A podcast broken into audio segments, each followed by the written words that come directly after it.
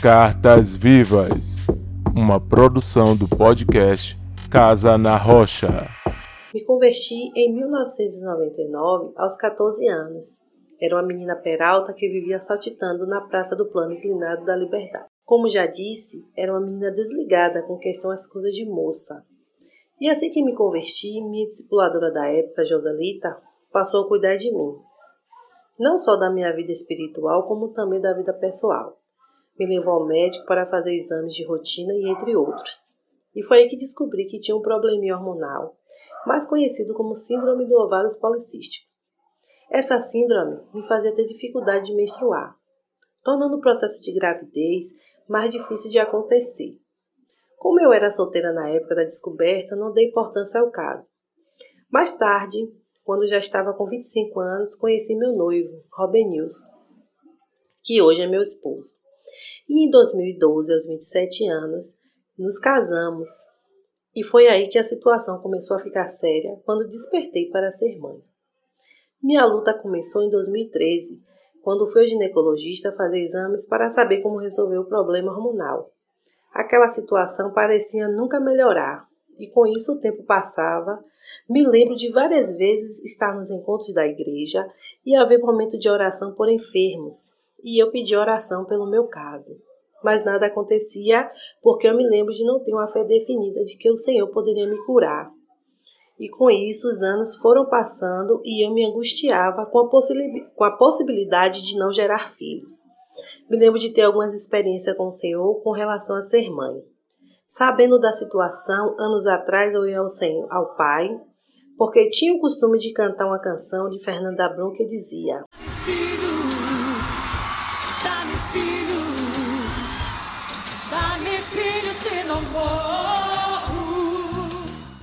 Eu fiz minha versão da música e cantava: Dá-me filhos, um marido e um cachorro.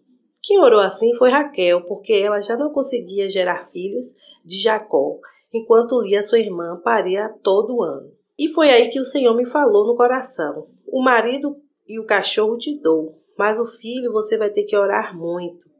Mal sabia eu que a espera seria tão dolorosa.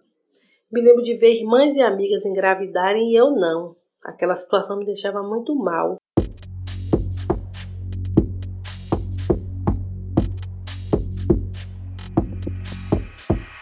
Me lembro de, me lembro que um dia pegando transporte para o Hospital da Mulher, comecei a pensar sobre o assunto de por que eu, por eu não engravidava, sendo que mulheres sem Deus engravidava e eu não. Comecei a questionar o Senhor a ponto de ficar triste e envergonhada com meu pensamento. O Senhor é soberano e dependente de eu ter ou não filhos. Pedi perdão pelo questionamento que fiz no coração, como se ele fosse injusto comigo, sendo que ele sempre foi bom. A espera muitas vezes me deixava desanimada de que eu também poderia ter um bebê. Encontrei durante minha espera várias pessoas que diziam toda espécie de comentários, do tipo: Não sei para que você quer filhos com o mundo desse jeito. E outra disse: você sabe que mesmo você orando, Deus pode não te dar filhos. E outro, você é mulher de pouca fé, senão Deus já tinha te dado filhos. E outro dizia, vou orar, vou orar, mas Deus não tem obrigação nenhuma de te dar filhos. Toda vez que eu via esse tipo de fala, eu repreendia no íntimo, porque sabia do Deus que eu cria. Tinha também irmãs queridas que sempre me dizia, tô orando por sua gravidez. Isso me trazia alegria por saber que, que tinha irmãs que levavam a minha carga.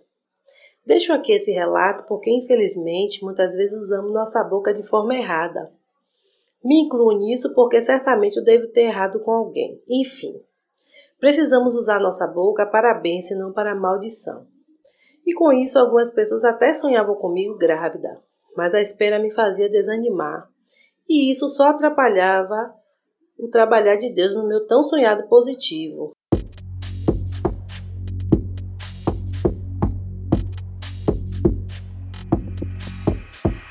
Na manhã do dia 13 de janeiro de 2018, a mão do Senhor veio a meu favor. Tivemos um encontro de setor, me lembro dos pastores chamar os irmãos para testemunhar o que o Senhor fez naquele ano. Eu, naquele momento, me enchi de fé e disse, e disse ao meu marido: Amor, eu vou lá na frente pedir aos irmãos para orar por mim. Ele me disse: Você não vai só. Vou com você e descer as escadas comigo. Já tive outras oportunidades de ir lá na frente, mas meu marido não estava presente. E uma vez o Senhor me falou no coração que para eu ir lá na frente teria que meu marido estar presente, pois ele é autoridade constituída por Deus e através dele o Senhor liberaria a bênção. Peguei o livro de 1 Samuel, onde relata a história de Ana. Ela me inspirou por muito tempo a orar por minha situação de fertilidade. Com base nessa leitura, fui até a frente da igreja e aos prantos perguntei se tinha se tinha sacerdote ali e pedi aos irmãos que orassem por mim.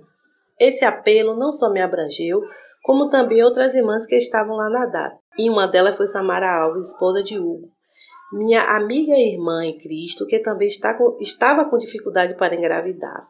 Para ela, no, na data, foi com gosto de presente, pois era o seu aniversário. E neste momento ela está à espera do, no, do, do nosso milagre, a nossa querida Helena.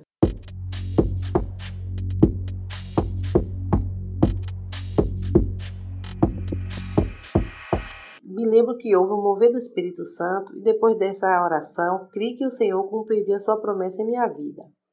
Naquele dia, de fato, eu me humilhei diante do Senhor e dos sacerdotes que estavam ali naquele momento e que eles liberaram a palavra de cura em minha vida. Passado um tempo, fui ao médico especialista em fertilidade fazer minha parte. Eu e meu esposo fizemos uma bateria de exames, de exames. Muitos não sabem, mas um especialista em fertilidade é caríssimo e não tínhamos condições nenhuma de custear o tratamento. E mais uma vez a mão do Senhor foi comigo e consegui uma vaga no Hospital da Mulher no mês de maio de 2018 e consegui começar meu tratamento gratuito pelo SUS. Deus é bom. A partir daí, começou minha saga de ir ao hospital mensalmente para ver como estavam meus ovários.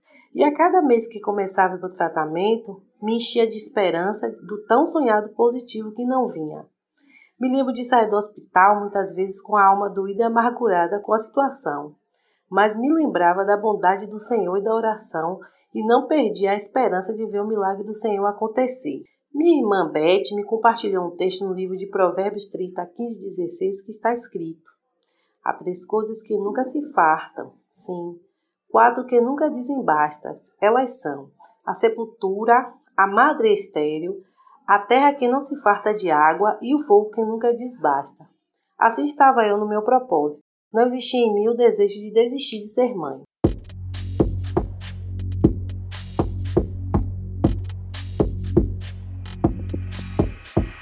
Eu não abria mão do meu sonho e orava falando ao Senhor. Se não tiver na minha história ser mãe, que o Senhor tire do meu coração o desejo de gerar. E nunca o Senhor me falou que eu não seria a mãe. Ele apenas dizia: espere.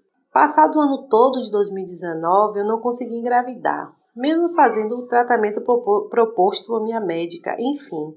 E no mês de fevereiro entrei no propósito de jejum com minhas irmãs amadas. E nas cargas propostas, coloquei minha cura para engravidar no ano de 2020 como carga de oração. Oramos pelos alvos e quando o mês de março se iniciou, veio a pandemia tudo parado. Não tivemos mais encontros caseiros, setom, encontrão, discipulado. Suspenderam os atendimentos do Hospital da Mulher em março. Minha última consulta foi no dia 10. A médica tinha iniciado o tratamento com, com, do ciclo, mas não pôde concluir e eu fiquei à deriva. Sem acompanhamento nenhum. E agora o que fazer? Foi um caos no mundo, tivemos que ficar em casa no tal do lockdown e assim foi. Fui para casa e decidi descansar minha alma no Senhor. E eu e meu marido decidimos fazer uma reforma na casa. quebramos tudo, uma poeira terrível. Benny levou mais ou menos um mês na sala fazendo reforma e eu esqueci totalmente da gravidez. Relaxei. Já não havia mais ansiedade com aquele processo, acreditando eu que, não, que por não ter o atendimento não tinha como engravidar. Me lembro de ir na internet pesquisar quadros para minha parede. Foi aí que o Senhor falou comigo. Apareceu um quadro com a frase: Por este filho orava eu, e o Senhor ouviu a minha oração. Em 1 Samuel 27. Aí eu printei aquele quadro e disse: Essa é minha palavra, vou guardar para colocar no quarto do meu filho. E prossegui arrumando minha casa sem nem desconfiar do que já estava no meu ventre. Eu já estava grávida, pois fiquei grávida em abril e não sabia. pintando casa, fazendo várias, várias coisas, me abaixando, limpando o chão de tinta, enfim. Era para a menstruação vir, já que, já que tinha iniciado o ciclo com clomide, um remédio que eu usava para o tratamento. Mas a dona moça nada de chegar e meu rosto ficou cheio de manchas. Aí já, já fiquei triste, comecei a me queixar com as minhas amigas Mari, Sami, Ítala, entre outras. Chorei porque achei que o tratamento tinha dado errado. Pedi oração às meninas, foi um turbilhão de emoções. Quando comentei com Ítala, minha amiga de longas, ela me disse: faça um teste de gravidez. No momento eu relutei, mas fui na farmácia, comprei escondido do marido e fiz e deu negativo. Como fiz num tempo muito curto, esperei mais uma semana e tornei a fazer o teste que deu novamente negativo. Isso já tinha uns 15 dias do meu atraso menstrual. Me lembro que numa manhã que já tinha feito o exame, uma irmã chamada de Leusa me mandou um áudio via zap me compartilhando que tinha sonhado comigo que eu estava grávida, de barrigão e que era um menino. Quando eu vi este sonho, eu disse a ela: Ô oh, nega, não estou não, fiz o teste e deu negativo toda frustrada com aquele negativo, pois fiquei cheia de esperança no Senhor. E neste processo de teste, eu sei que fiz os três testes que só dava negativo. Como estávamos na pandemia, não tinha clínicas abertas para fazer o exame beta. Fui escondido fazer o exame para o meu esposo não saber. E quando eu chegava lá, estava fechado. Eu comecei a orar e disse: Senhor, eu não vou mais fazer teste nenhum, meu pai. Que nada. Vou fazer o último teste de farmácia se não der o positivo, vou desistir. Fui na Liberdade na clínica e também estava fechada. Passei na farmácia, peguei o teste mais barato que tinha e fui para casa. Isso foi no dia 8 de maio de 2020. Aguardei meu marido sair para o trabalho e fui fazer o teste. Para minha surpresa, estava lá o positivo da minha vida. O Senhor contemplou o desejo mais simples do meu coração, que era fazer um teste de gravidez e daqueles dois tracinhos da fita. Foi por isso que ele não permitiu eu fazer na clínica, foi o que ele me disse.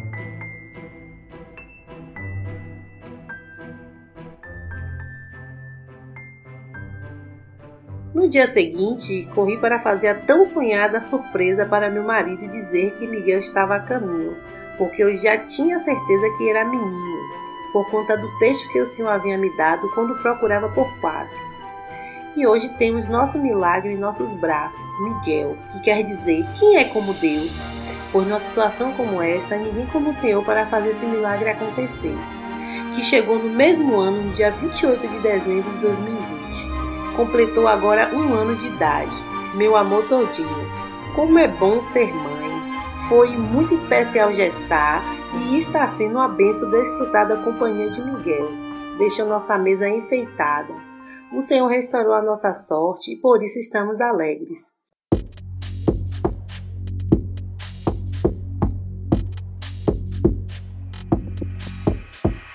Com esse breve testemunho, quero animar irmãs que passam por este processo de espera, que o Senhor não está com os ouvidos agravados a seu respeito.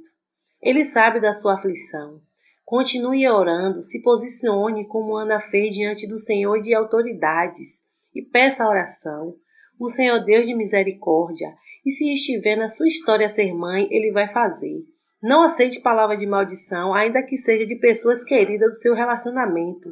Se o Senhor falou com você, siga no propósito com fé. A dúvida e o medo é normal nessa situação. Se levante, louve ao Senhor.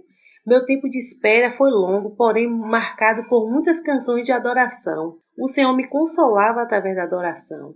A espera fica muito mais leve quando adoramos ao Eterno.